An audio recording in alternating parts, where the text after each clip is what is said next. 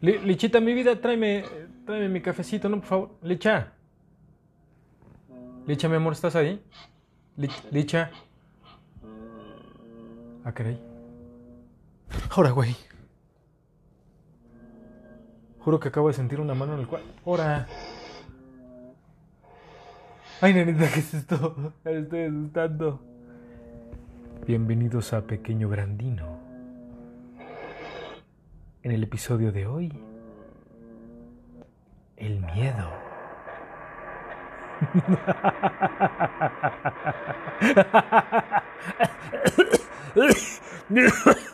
Ay, perdón, es que tengo la garganta de seca.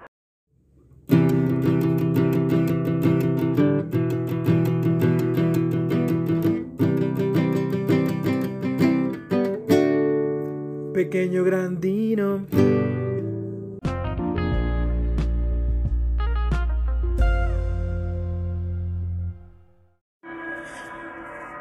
Muy buenos días, tardes o noches, queridos podcast escuchas.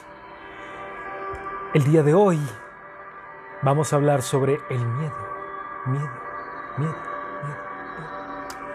Y no, no me refiero a voy a tirar el miedo y vas al baño y... no, no, no. A ese miedo no me refiero. Me refiero a la sensación, a la emoción que algo de repente nos puede dar y sintamos temor de esa cosa. Pues el miedo, ¿qué es el miedo? Para muchos de nosotros, el temer a algo significa alejarnos de esa cosa a la que le tememos. Para otros es la falta de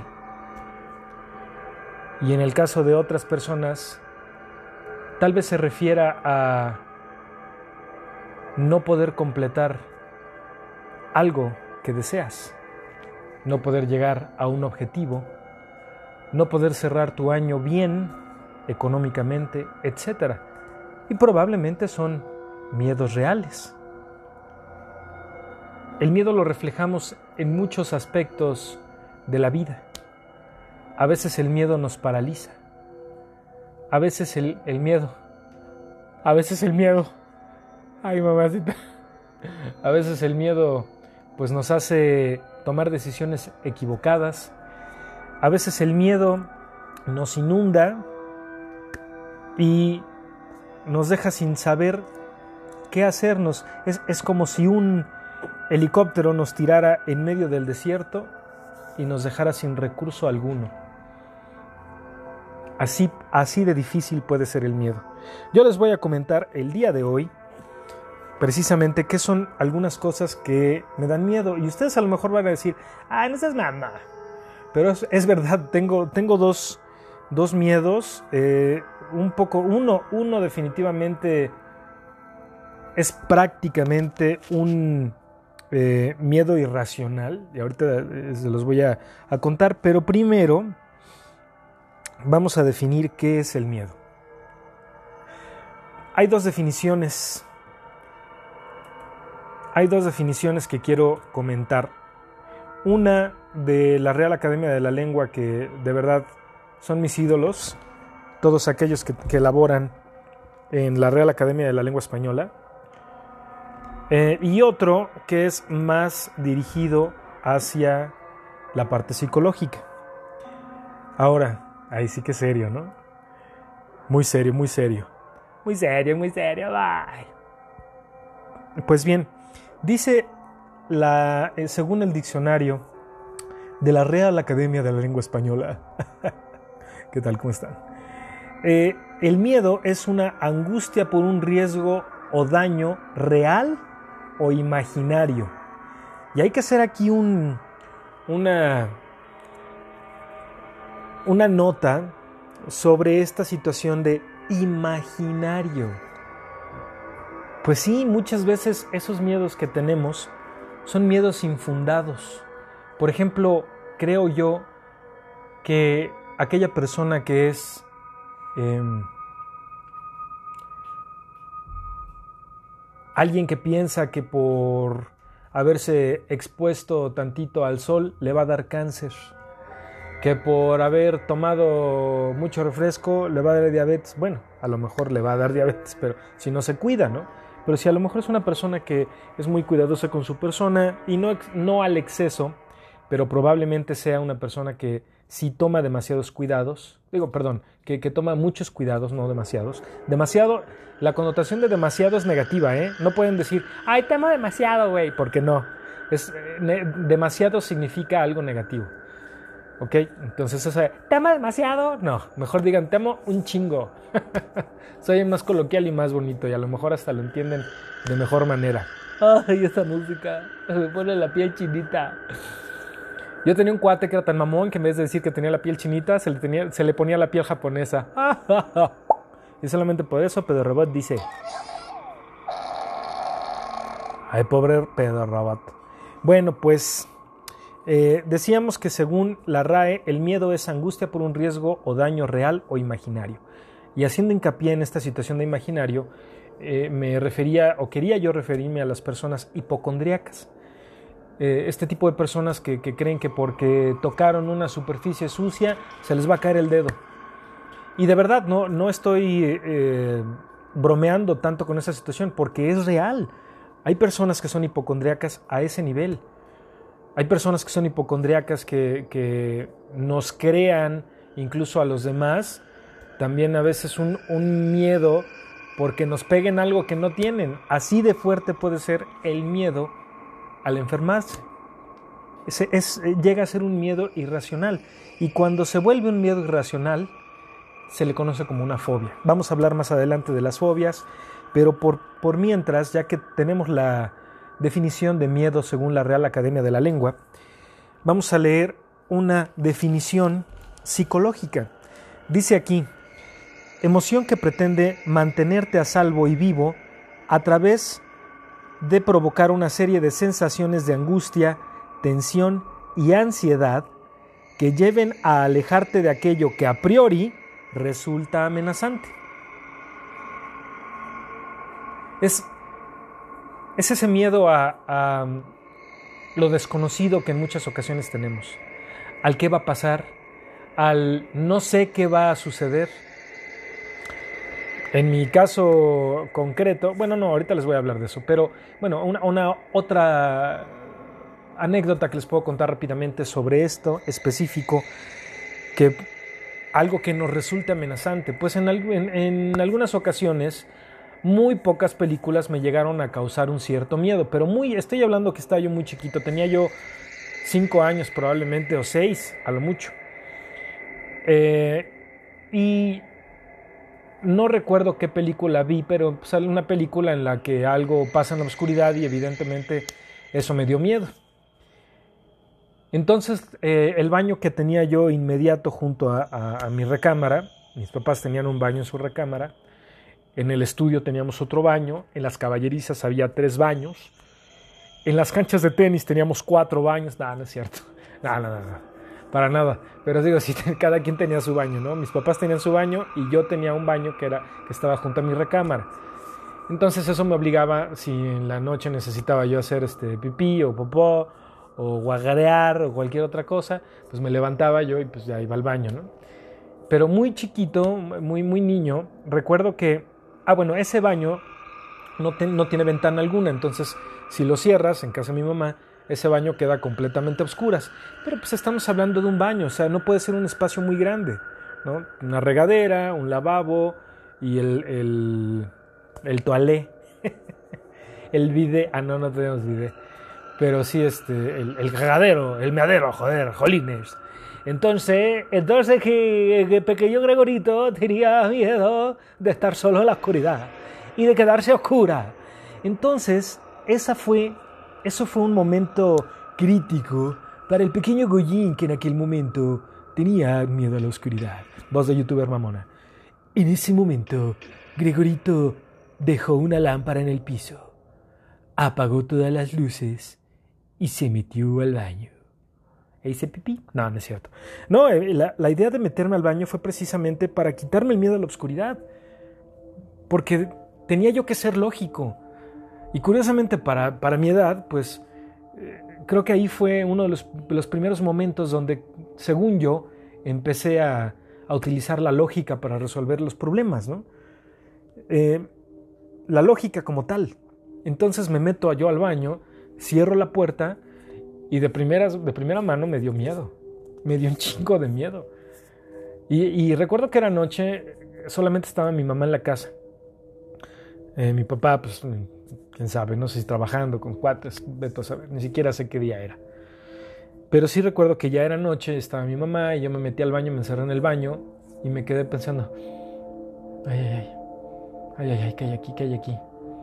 Y de repente me, mi mente, lejos de jugarme una mala partida, me dice, estira la mano y siente que enfrente de ti está la puerta de la regadera, una puerta corrediza, con cancel de aluminio, pared de vinil, dibujito de acuario. entonces la toco y sí, sí la sentí, hasta la escuché, ¿no? Como, como vibró. Y luego dije, bueno, si estiro la mano hacia mi lado derecho, está el lavabo, ahí estaba el lavabo. Si doy un paso hacia atrás, está la pared, ahí estaba la pared. Y si pongo la mano del lado izquierdo y que la meto en el agua de caca, no, no es cierto, no, no es cierto. Este, sí, sí sentí también el, el, el toilet, el excusado. Decía, contaba mi papá que había un cuate en la, en la cuadra donde mi abuelo tenía, unrelated, que tenía el random cosas, que tenía mi, abuelo su negocio, había un tipo que era su vecino de negocio, ¿no? Y que, que le, le, decía a su hijo, oye hijo, vete, vete por un refresco a la tienda, ¿no? Y le decía al hijo, estoy ocupado. Y el señor le decía, ocupado serás excusado. Bueno, regresando, entonces pues sí, sí, sí estiraba yo la mano del lado izquierdo, pues se iba a tocar al excusado sin meterlo, sin meter la mano al agua, ¿no? Porque estaba cerrada la tapa. Bueno, espero, pero no, no la metí. Y este, pues ya entonces dije, ¿a qué chingados le tengo miedo? ¿Por qué le tengo miedo a algo si aquí no hay nada más que el baño, las cosas que aquí están y yo? En ese momento dije, qué ridículo. ¿Por qué le he tenido miedo a la oscuridad? Y se me hizo completamente estúpido y a partir de ese momento le perdí el miedo a la oscuridad. De hecho, me empezó a gustar. Ya me metía yo al, al, closet para salir del closet. Me metía yo a mi closet, cerraba la puerta y me quedaba yo en la oscuridad, ahí solito. Se me hacía bien chistoso. ¿no? Como que ya le empecé a disfrutar. Incluso construía yo con... con eh, con sillas y con sábanas o cobertores o edredones, construía yo cuevas, me metía ahí con mis muñecos y les leía cuentos, ¿no? Y luego apagaba la, lámpara, no, no, no me metía la vela, imagínate, bueno, ¿qué pasó? Este, no, me no, no ponía una vela dentro, sino se iba a quemar todo, pero sí metía una lámpara. Y, este, y luego apagaba la lámpara y ahí me quedaba, ¿no? Y me gustaba estar ahí, escuchando así, que, a ver qué podía yo identificar. Eh, bien, pues hay algunas, hay algunas teorías que indican que, ah, bueno, tal vez antes de que, de que hable de esta teoría, tal vez muchos de ustedes me van a decir, claro, pues el miedo es un instinto. Bueno, hay una teoría psicológica que me gusta mucho y la cual apoyo. El instinto no existe en el hombre. ¿Por qué? Porque el instinto, otra vez con el por qué, por qué. Porque el instinto es meramente animal. En cambio, en el hombre, o en el humano más bien, eh, o el hombre y la mujer, mexicanos y mexicanas, este, en el humano ya no existe el instinto porque tenemos respuestas preprogramadas después de años de que nuestro cerebro entiende que sucede. ¿Ok? Entonces, el poner la mano sobre el fuego y quitarla no es un instinto de protección eso en un animal, porque el animal no tiene el raciocinio ni los procesos mentales complejos que nosotros tenemos. Ni siquiera de muy pequeños. Porque igual, a pesar de que el cuerpo no está desarrollado ni el cerebro por completo, el cerebro ya tiene preprogramación que dice, si duele, no lo toques. O si duele, quita la mano. Entonces, en el humano aparentemente, y me encanta la teoría, no hay instintos. No hay instinto de supervivencia, no hay instinto de eh, materno, no. Entendemos que un menor es, está desprotegido, entonces no hay instinto materno. O sea, la madre entiende que tiene que cuidarlo porque es una cría, pero porque ya el cerebro tiene la complejidad de darle a entender que es el menor más eh, débil e indefenso que la persona adulta, entonces entiende la persona adulta que hay que cuidarlo. Entonces parece ser que según esta teoría no hay eh, una, una, respuesta similar al instinto en el humano, sino respuestas preprogramadas después de muchos años de eh, que la genética ha modificado el cerebro de esa forma. Entonces, lo que sí es, es una emoción primaria. Eso sí es el miedo. Precisamente porque primordialmente nos ayuda a protegernos y creo que esta definición psicológica que leí lo dice muy, muy claramente. Bueno, el miedo llega a ser paralizante, pero también es medida de protección.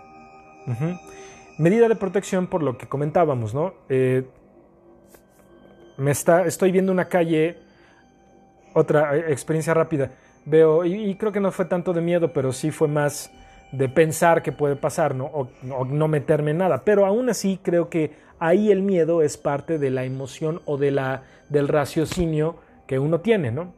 Esta es una calle este, muy oscura, yo voy con la enana y del otro lado, y porque hay poca iluminación, a eso me refiero por oscura. Del otro lado de la calle, o sea, hasta, el, hasta la otra esquina, o sea, yo estoy en el, digamos, en el inicio de la calle y la otra persona está en el final de la calle, según mi perspectiva. Entonces, eh, veo que esta persona que trae una, una hoodie en, tiempo de calor y una gorra, me ve y empieza a caminar hacia mí. La enana, curiosamente, lo primero que hizo, y ahí sí es instinto para ella, ella que nunca ladra, se sentó y le empezó a ladrar al cuate y luego se empezó a jalar. Y digamos que estábamos muchos metros separados el uno del otro, o sea, una cuadra bastante grande. Pues el cuate, en vez de, continuar el camino hacia mí, eh, agarró por otro lado y se fue, ¿no? Y yo también me quedé así, ay, güey. Se me hizo muy chistoso que probablemente la enana algo detectó de este cuate y dijo, no te acerques. Muy, muy chistoso, ¿no? Pues para mí, evidentemente, seguramente, y seguramente en algún momento hubo un miedo que también me impidió seguir ¿no? Por cómo se veía precisamente la escena y pensar, pues por mi integridad, pues mejor no sigo caminando este ese cuate porque está oscura la calle, la enana le está, le está ladrando y este cuate se ve un poco sospechoso, ¿no? Pero también así, así como puede ser una medida de protección, hay parte de nuestra experiencia que nos hace también recordar que sentimos miedo en algún momento y esa medida de protección entra en juego. Pero así también hay miedos paralizantes.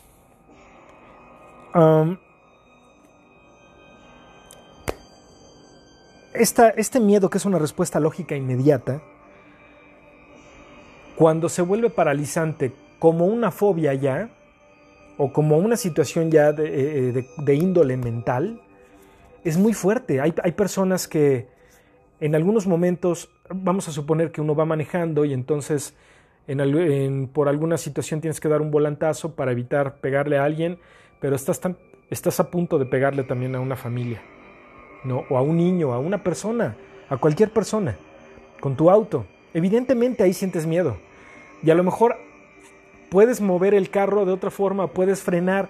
Todos sabemos que podemos meter el freno de mano, apretar, este, apretar el freno o cortar el, el motor ¿no? con, el, con la llave, o sea, apagando el motor.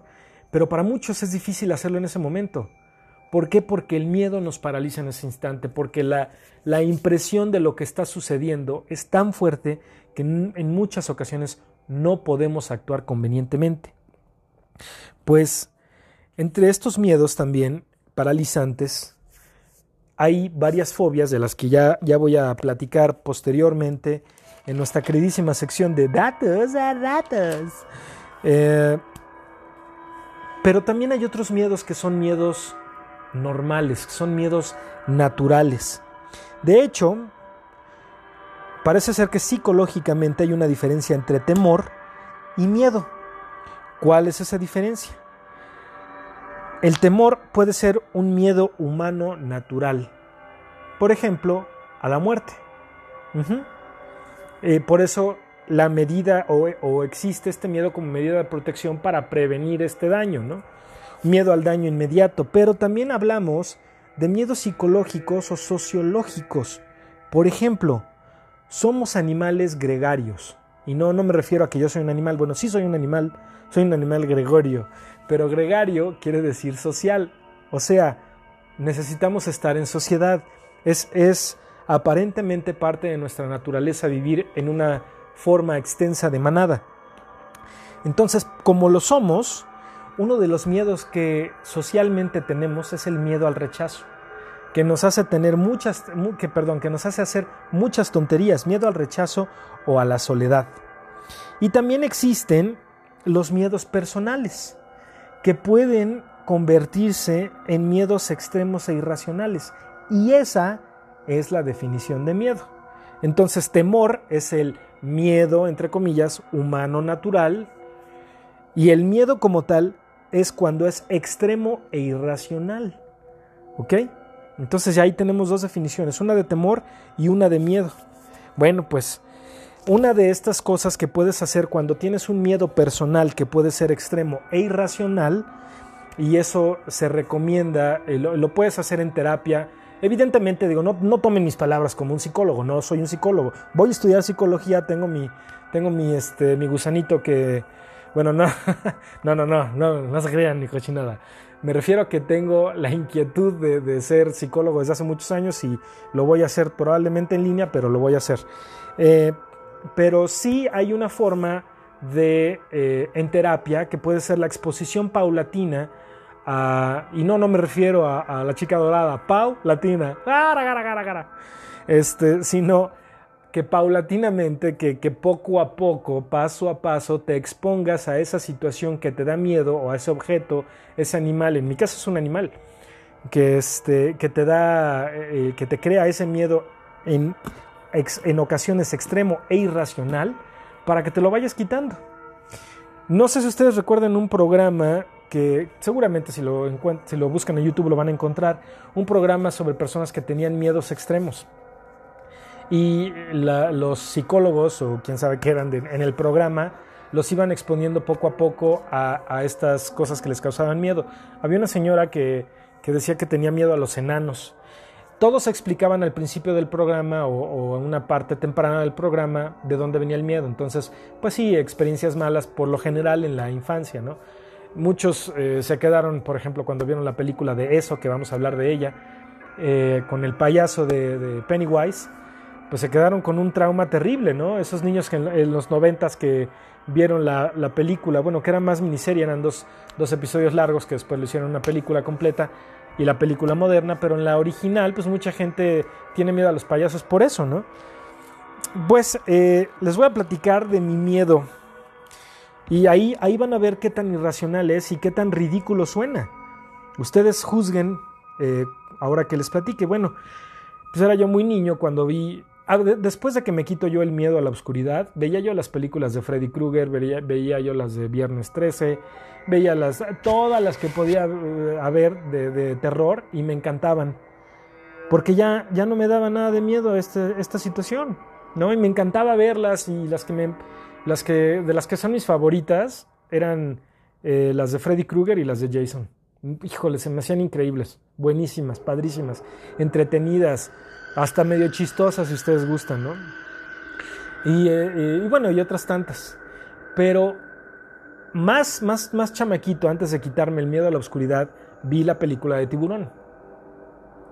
Pues como se me quitó el miedo a la oscuridad y a los monstruos, y entender que los monstruos no existen, ni los personajes de las películas de terror, me dio más miedo entender que un tiburón sí existe y que un tiburón es real y que hay ataques reales de tiburones.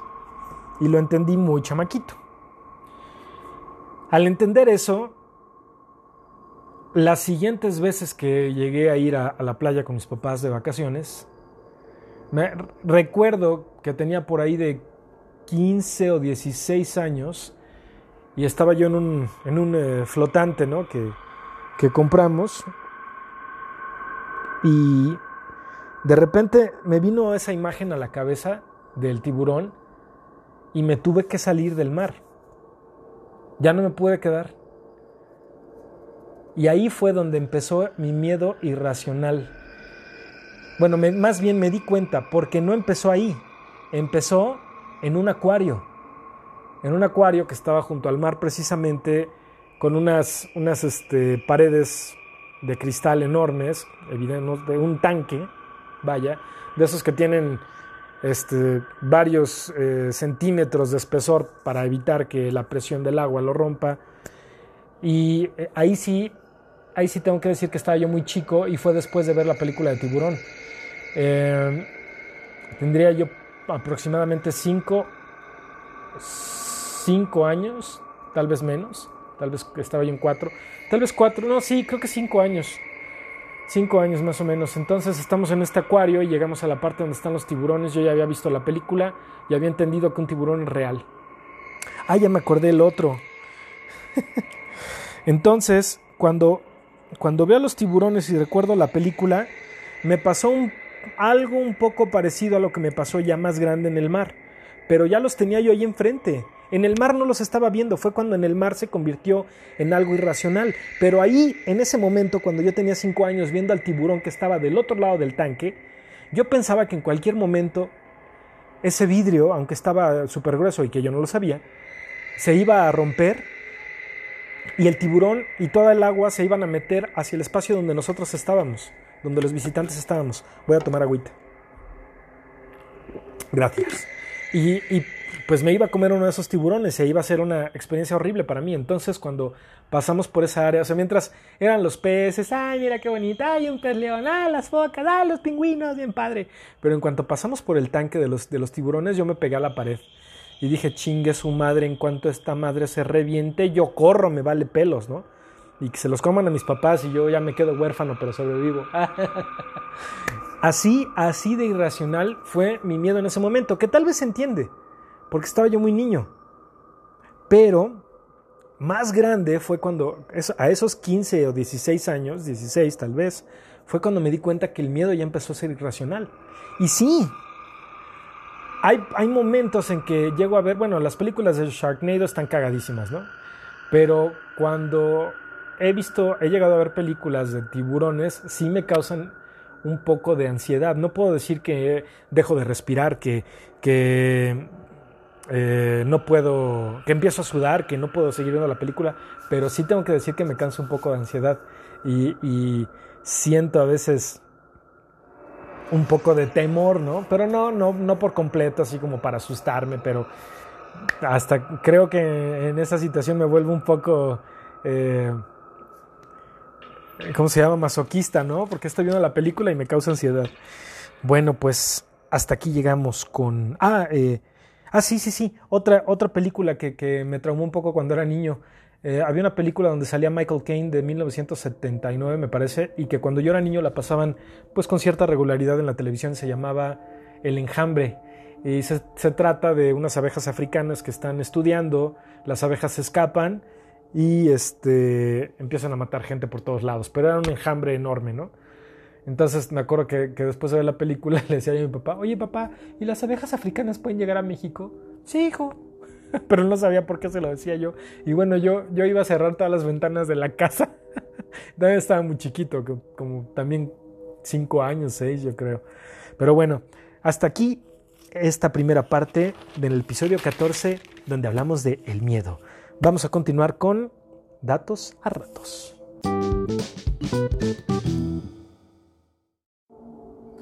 Pues continuemos, continuemos en, nuestro queridísimo episodio número 14 de eh, El miedo. Tanto miedo le dio a Pedro Robot que se tiró uno de puritito miedo. Qué, curioso, eso, esa respuesta del miedo, pues en realidad es totalmente común. Porque en el momento que. Ahí les va, ahí les va una, una anécdota cagada, entre comillas. Bueno, no, ni tan cagada, nada más pedorreada. Eh, y cómo precisamente el miedo actúa en esa situación. eh, estoy en, en, el trabajo, en la oficina, había un pequeño pasillito, ¿no? Pequeñísimo, que era una división entre, entre cubículos con un librero y eso creaba ese pequeño pasillo. Entonces vengo caminando, voy hacia mi lugar y una compañera viene atrás de mí, de repente me, me hace este, eh, en, los hombros o en la cintura o en la, espalda. Tantito, pero y curiosamente sí me espantó.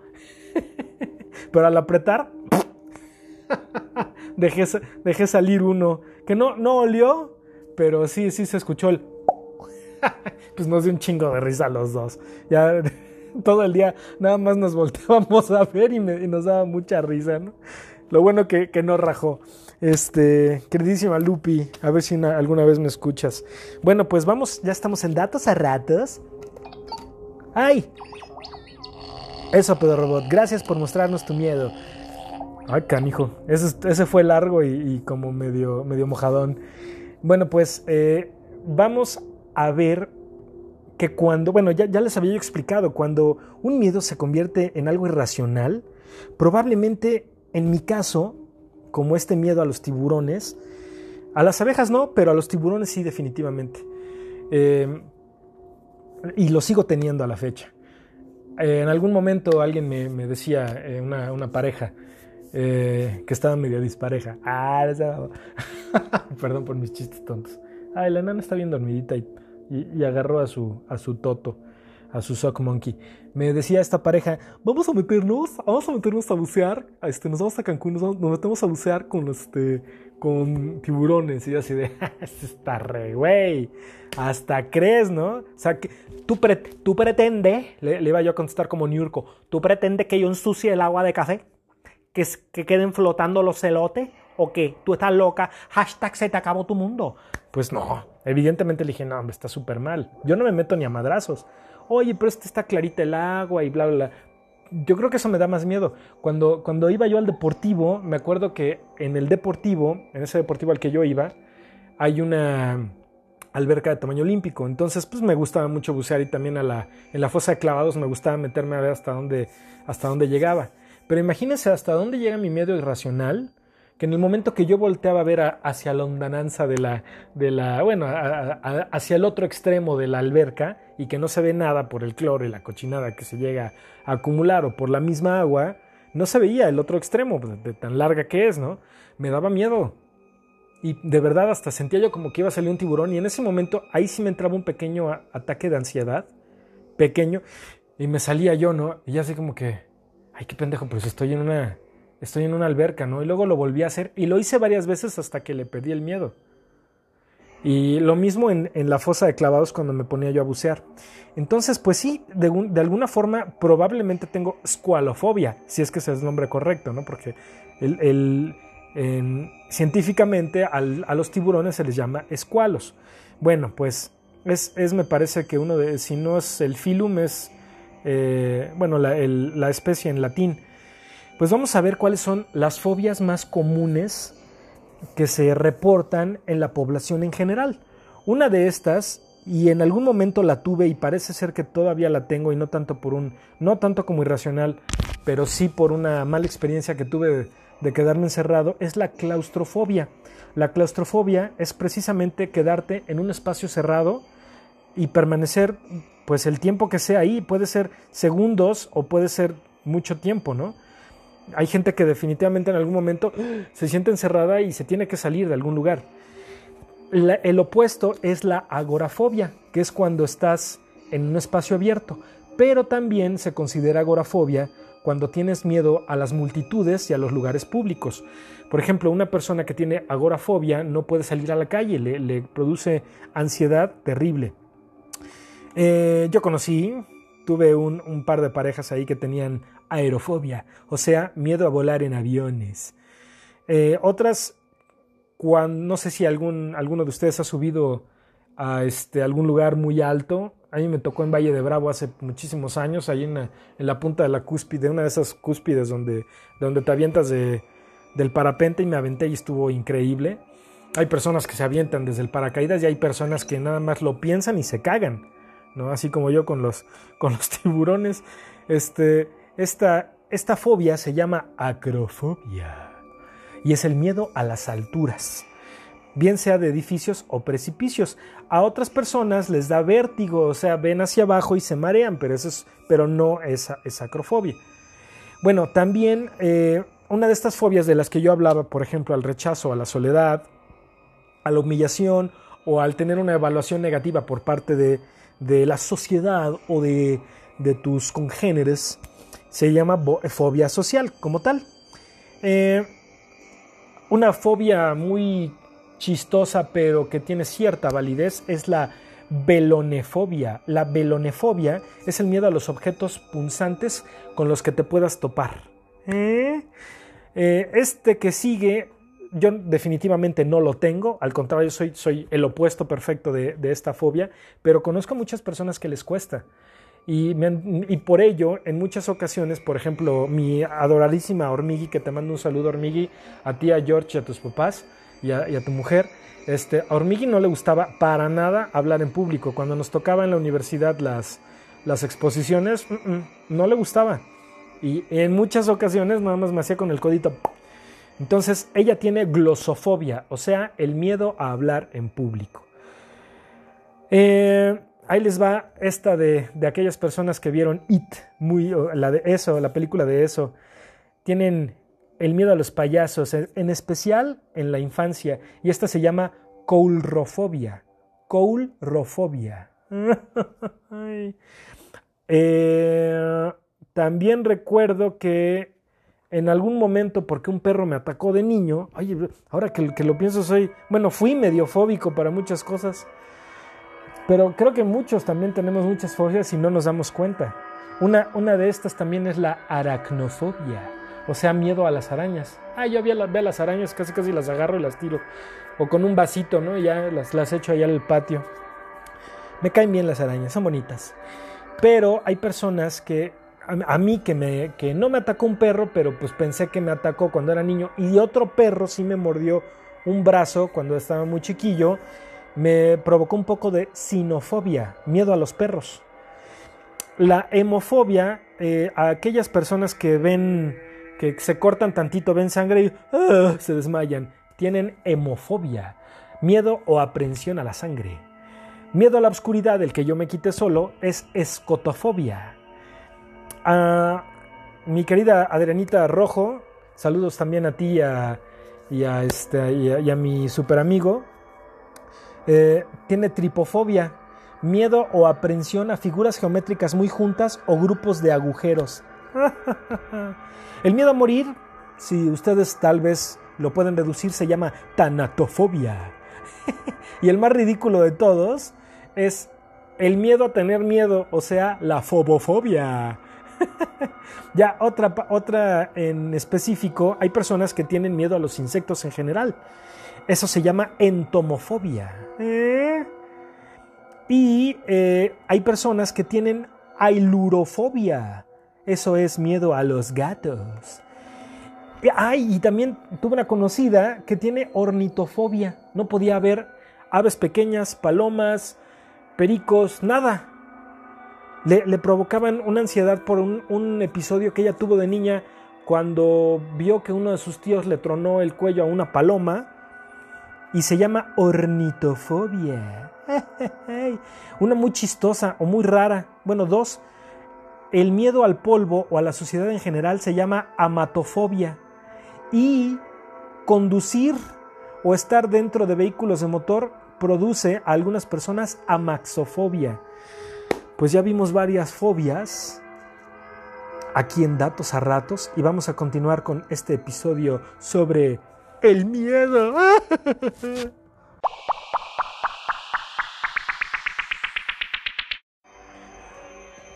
Ya estamos ahora en la sección de cácaro. Qué fea voz. No sé si esa es una voz como de bruja o de, de espectro.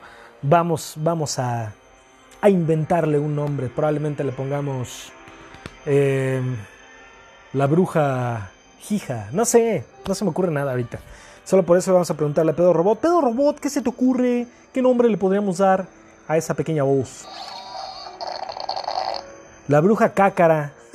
bueno, pues este, la bruja cácara nos, eh, nos da la bienvenida a la- al segmento de Cácaro.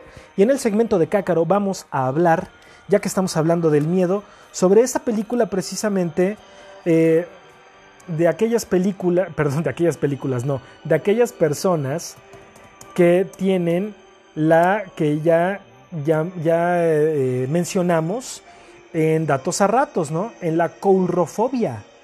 La coulrofobia, que es el miedo a los payasos. Y esa película es precisamente la película de eso. Entonces, cuando, es cuando te le acercas a alguien que te gusta y dices, ¿te gusta ver eso? ¿Has visto eso? ¿Quieres ver eso conmigo? o si tú la compraste, le puedes decir, ¿quieres ver mi eso? bueno, pues la película de eso hay dos versiones. Hay, eh, bueno, hay que empezar por decir que esta película viene de la novela de 1986 del afamado eh, autor de terror Stephen King. Eh, este libro fue su libro número 22 en su haber y me parece que la novela número 15 bajo su nombre, bajo su, nombre de autor común, o sea, Stephen King, porque déjenme decirles que Stephen King escribió eh, varios otros libros, pero con, con seudónimos, o sea, con nombres falsos. Pues bueno, tengo que decir que de las dos versiones que existen, o sea, la moderna y la original de 1990, que originalmente fue una miniserie hecha para televisión, me gusta la original muchísimo, pero la, nueva tiene cosas que van que, o que están sacadas más directamente del libro. Por lo general, un libro que se toma y se lleva a la pantalla grande o a la pequeña son adaptaciones. O sea, no puedes poner toda la historia que se ve porque tienes un tiempo limitado para exhibir esa historia.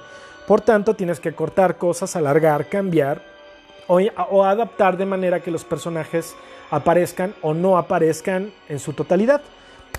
Hay libros que son eh, llevados a, la pantalla grande y pues se les cambian muchas cosas. Por ejemplo, un- uno de esos ejemplos que tengo que decir que no, no, no, para nada, se llama Corazones en Atlántida y precisamente es de Stephen King. No es de terror, tiene unos muy pocos elementos, es una historia muy bonita sobre nostalgia, sobre eh, cómo acciones en el pasado repercuten en el, en el presente. Es, a mí me gustó mucho y cuando sale la película la fui a ver y nada que ver con el libro y me cayó bien mal, ¿no? La película. Muy mal me cayó. Bueno, pues la primera versión, como les digo, es de 1990 y fue eh, transmitida por el canal estadounidense ABC. La dirigió eh, el, director conocido, o más bien llamado, Tommy Lee Wallace, y la adaptó Lawrence D. Cohen de la novela de 1986. Eh, en el papel de Pennywise, y la verdad creo que el papel de Pennywise de la original está más cañón, porque a primera vista, bueno, esta fue este eh, primer papel o este primer eh, primera iteración del personaje fue fue representado por Tim Curry, que anteriormente había salido en películas como Mi pobre angelito 2 como el, el manager del hotel que quiere agarrar a Kevin y en el show de terror de Rocky como Rocky. Así es, con perdón, como el doctor Frankenfurter. Frankenfurter. Y, este, y en esta ocasión él da vida a Pennywise. Eh, Pennywise se supone que es una entidad milenaria y eh, regresa cada 20 o cada 30 y tantos años. Ay, esperen.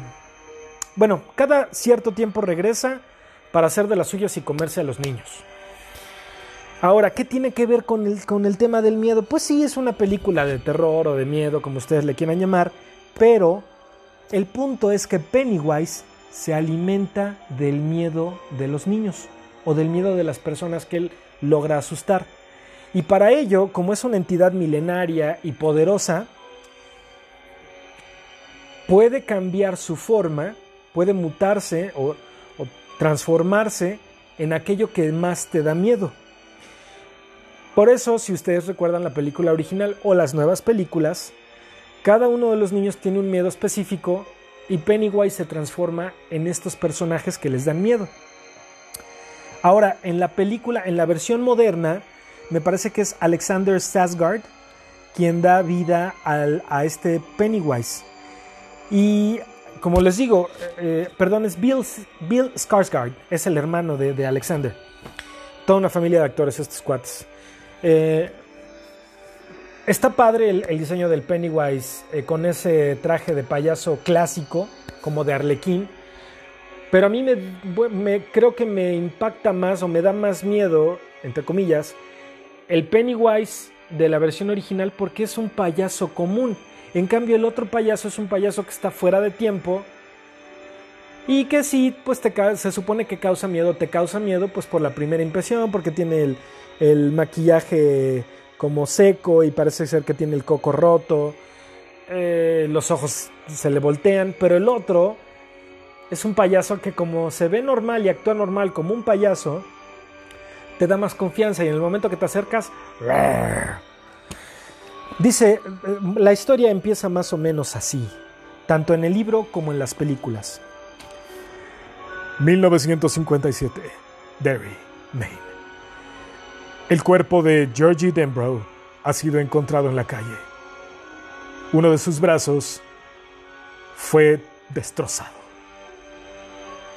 Fue arrancado de su cuerpo y Georgie se desangró hasta morir. Así es como empieza esta historia, tanto en el libro como en las películas. Eh, Georgie es precisamente el hermano del, personaje principal en cualquiera de las versiones, pues estamos hablando que es una adaptación del libro. Qué bárbaro, es, es una historia que creo que se basa precisamente en el miedo y en cómo vencerlo, porque es de esa forma, venciendo el miedo, como los niños pueden derrotar a Pennywise en el libro y en, las, y en ambas adaptaciones. Se las recomiendo, véanla solos si les gusta sufrir, véanla con pareja si también les gusta sufrir o no, pero pásense un buen rato y sientan un poco de miedo.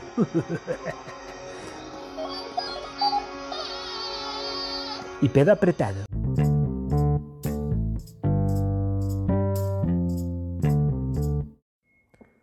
Bienvenidos a esta sección en este episodio 14 sobre el miedo de un nuevo segmento o sección llamado Hojas y Letras. Pues sí, aquí en Hojas y Letras, si adivinan, pues vamos a hablar de libros, recomendaciones de libros, porque estamos dando muy, bueno, estoy dando muchas recomendaciones sobre películas, pero ninguna sobre libros hasta ahorita, entonces creo que también merece que hablemos sobre libros. Entonces tal vez cada que hagamos una de cácaro vamos a tener que hacer una de hojas y letras. Porque sí está padrísimo ver una película o una serie, pero también está padre. Ay, no, no, eso que me da miedo.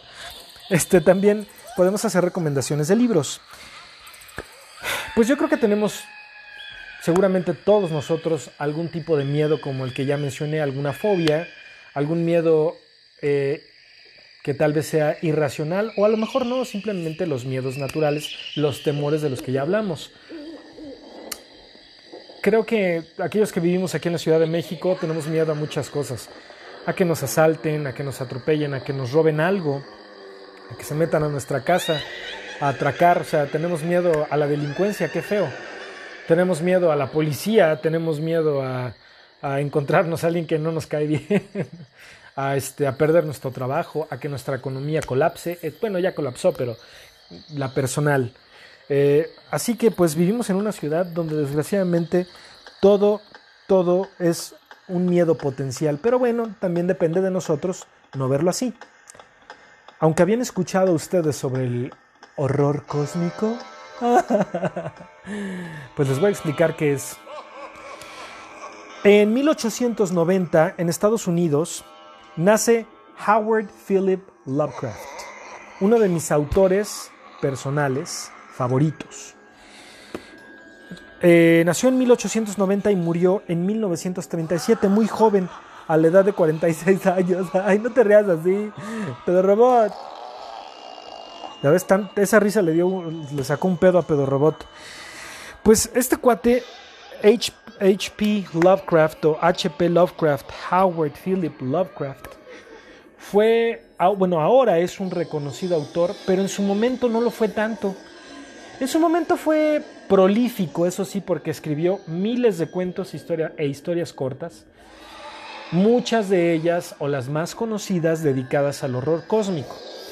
¿A qué nos referimos con horror cósmico? Pues este cuate inventó todo un panteón de dioses venidos del espacio exterior, de otros planetas y de una dimensión alterna.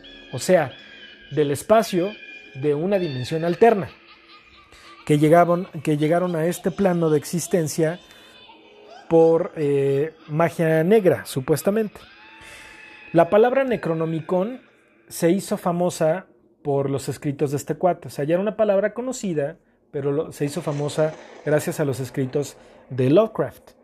Eh, yo he leído muchos libros de él, muchos compilados, y creo que mis, mis cuentos favoritos son El extraño caso de Charles Dexter Ward, El horror de Dunwich, que más o menos tiene que ver un poco con, eh, con el diablo, pero en realidad es otro ente de, este horror cósmico, de estas entidades cósmicas multidimensionales, y otra que la van a hacer película, o que la hicieron ya película más bien, y eh, sale Nicolas Cage con su cabellera mágica. Me parece que salió el año pasado, el 2019, pero no la han estrenado todavía, no sé por qué. Y se llama, eh, bueno, la, obra de Philip eh, Lovecraft en la que está basada se llama El color que cayó del cielo. Les voy a dar una idea de, de qué es esta, este cuento del color que cayó del cielo. Un cuate tiene su granja, de repente ve que un meteoro cae, cuando va a inspeccionar el meteoro, no puede entender cuál es el color que el, meteoro tiene, porque aparentemente está constantemente cambiando su tonalidad. Y como es algo que precisamente viene de otro planeta o del espacio, pues no sabe cuál es el color en sí. La onda es que este color empieza a permear todo lo que existe alrededor del lugar donde cayó y empieza a mutar a los animales y a la misma gente que vive en el lugar. Padrísimo, padrísimo. La, forma, el estilo de, de, eh, de Howard Philip Lovecraft de escribir es un tanto descriptivo porque lo necesita, porque tiene que hacer que tu imaginación gire, pero no tanto que también hace que tu imaginación trabaje aún más y que logres visualizar uno de estos monstruos que este cuate creaba. De los monstruos más famosos que él creó y del cual yo tengo un Funko, que fue el primer Funko que compré porque me encanta, es de Cthulhu. Este, este tipo de dios eh, multidimensional del espacio que tiene una altura increíble, es como creo que tan grande como un edificio o más. Y este, ay, creo que ahí se me salió un este. y este, y eh, su cara es como si fuera de un pulpo porque tiene, un, tiene varios tentáculos. El cuerpo es más o menos antropomórfico y tiene alas parecidas a las de un murciélago. En su planeta y en su plano existencial, Cthulhu es un dios. Cuando llega a la Tierra se supone que consigue adeptos porque los subyuga y esos adeptos se empiezan a transformar en criaturas marinas. Estaba bien loco este cuate, H.P. Lovecraft. Me gustaban, me, gustó mucho leer varias de sus obras. ¿Qué pasó, mi niña? me anda poniendo el hociquito en la espalda aquí la enana. Si les contara qué gusto estamos aquí, este, con los cojines rodeándonos, la enana está sentada junto a mí, con cara de, que tiene un poco de sueño y escuchando todas las babosadas que digo. Estamos aquí bien calientitos, la Chapis y yo. Pero bueno, regresando al tema de Lovecraft, es, me encantaba, es, es increíble la forma en que escribía este tipo, me gustaba mucho. Tómense un poquito de tiempo en internet sin necesidad de bajar ninguna aplicación. Pueden encontrar varios de sus libros o varios de sus, de sus relatos. Hay eh, lugares que los tienen, como ya pasaron bueno, ok, en, Estados Unidos y me parece que en México hay algo similar, después de 30 años de haber sido registrada una obra intelectual, se puede volver del dominio público. Es por eso que hay muchos libros que encontramos que están eh, publicados por distintas editoriales, pero es el mismo libro, obras de Shakespeare, de literatura universal, por ejemplo. Lovecraft ya entró en ese, en ese rubro y por eso lo publican muchísimas editoriales y se ganan un dinero haciendo distintas versiones. Hay incluso versiones que han sido llevadas como novelas gráficas, que están dibujadas padrísimas. Eh, de, estas yo tengo una que es el de... Ay, Reanimator, pero no me acuerdo cuál es el título completo. De un cuate que hace experimentos parecidos al Dr. Frankenstein. Pues les recomiendo eh, leer a H.P. Lovecraft o alguno de sus libros. Como les digo, hay muchos compilados y muchas historias. También H.P. Lovecraft escribió historias, relatos y libros que no tienen nada que ver con el terror. Dense la oportunidad de leer algo de Lovecraft, disfrútenlo y den su miedo, den a su miedo un poco de, alimento. Seguimos aquí en el episodio 14 sobre el miedo.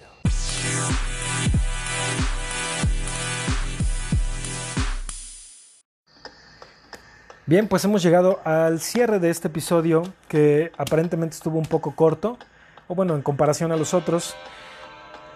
Vamos a tratar de hacerlo un poquito más. Creo que entre 55 minutos y una hora todavía está eh, agradable para, que no se les haga tan pesado. Eh, no sé en qué momento voy a publicar este episodio, este episodio número 14 les recuerdo una vez más, creo que se los he dicho varias veces, que tendremos un episodio de Halloween y uno de Día de Muertos y posteriormente de Navidad y Año Nuevo. Me imagino que este ya va a estar cercano a Halloween, así que, o si no, ya lo pasé seguramente. Si este fue el caso, pues espero que les haya gustado este episodio, así como el de Halloween. Eh, y el de Día de Muertos probablemente les guste o no. Ya veremos, ya veremos qué tal me queda. Eh, hay que recordar que el miedo, aunque puede ser paralizante, no lo es todo. Y por el miedo encima está la lógica y el raciocinio. La razón siempre debe de ganar ante el miedo. No importa que, a qué le tengamos miedo, no importa que el miedo sea algo tan sencillo como le voy a gustar, no le voy a gustar, me va a hablar, no me va a hablar, voy a tener una desavenencia con mi, con mi familia por esta situación. No se dejen, no se dejen del miedo. Eso es lo importante. El miedo no nos puede controlar. El miedo hay que controlarlo nosotros. Porque tú, tú eres un ser excelente. Ya estaba yo escuchando como motivador personal, pero es la verdad. No demos rienda suelta al miedo. Demos, utilicemos el miedo a nuestro favor. ¿Qué les parece? Creo que eso está más chido, ¿no? Está más padre decir, puta, sí tengo un chingo de miedo, pero me voy a aventar porque a lo mejor de eso va a salir una experiencia y una anécdota poca madre que yo le puedo contar después a, mis cuates o, a, mi familia. O sea, en algún momento, después de 20 años, ¿qué les parece decir? Eh, puta, tenía, me estaba yo muriendo de miedo. Tenía un chingo de miedo que me dijeras que no. Pero ya que estamos eh, viviendo en pareja, nos hayamos casado, nos hayamos, nos hayamos casado o no, pero ya estamos viviendo en pareja, tenemos, estamos celebrando nuestros 20 años y, yo me moría de miedo de que me dijeras que no. Pero ya lo logré, logré superar mi miedo y 20 años después te puedo decir que te amo. Imagínense qué bonito poder darle la madre al miedo, darle un putazo a, a eso. ¿Quieres darle un putazo a eso? este, poder vencer nosotros nuestro miedo para poder lograr grandes cosas. Por eso, hoy hablamos del miedo, para que en algún momento ustedes puedan identificar cuáles son esos miedos que, los tienen eh, detenidos, ya sea que no, le tengas miedo al éxito, papi. Este, ya sea un miedo totalmente tonto o irracional. Recuerden, siempre hay terapia para esas situaciones. Eh, sencilla que tal vez ustedes puedan aplicar o una que ya necesitemos ir con un especialista. Pero por favor, que el miedo no los detenga. El miedo nos puede, nos previene de hacer cosas que probablemente van a ser buenísimas en nuestra vida, que van, que van a ser relevantes y que van a tener unas consecuencias seguramente para bien. Además, si probablemente lleguemos a fracasar en algún momento en alguna de estas eh, situaciones, pero no importa, el miedo no nos debe de dominar, hay que dominar al miedo. Eh, es esa gran frase célebre que no recuerdo si fue de Confucio, de... No, no, no. no me acordé de otra, me acordé de otra.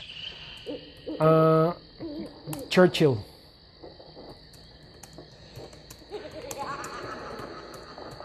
Ahorita se las digo. Esa que dice, no hay más que temer que el miedo mismo, la dijo Franklin Roosevelt. Y creo que tenía toda la razón, aunque probablemente no se refería al miedo en sí, sino él estaba seguramente dando una lectura sobre una situación de política o eh, hablando de, la guerra, ¿no? Entonces, pues a lo único que hay que, temer, hay que tenerle miedo es al miedo mismo, y sí, efectivamente, porque el miedo lo único que va a hacer es tener consecuencias negativas en nuestra emoción. Bueno, pues ya hablamos sobre, eh, bueno, dimos la definición del miedo, eh, ya tuvimos en Cácaro una película sobre cómo el miedo actúa en nosotros y lo que y cómo los niños lograron vencer al miedo. Y también pueden leer la novela de eso, de, Stephen King. Eh, ya tuvimos la nueva sección o segmento de hojas y letras donde les di la recomendación de los libros de Lovecraft y les dije cuáles son eh, mis cuentos favoritos. También hablamos de las fobias en datos a ratos y con esto cerramos el capítulo número 14 donde hablamos del miedo. Espero que les haya gustado. Gracias por perder su valioso tiempo aquí conmigo, o espero que hayan hecho algo más, algo más productivo mientras están escuchando esta porquería. Les agradezco eh, infinitamente esta atención que me han brindado hasta ahorita y todavía nos quedan seis capítulos para cerrar esta primera temporada. Y les recuerdo nuevamente que vamos a tener tres episodios especiales en lo que termina este año asqueroso. Muchas gracias, les mando un abrazo, cuídense. Y aquí termina Pequeño Grandino, cuídense.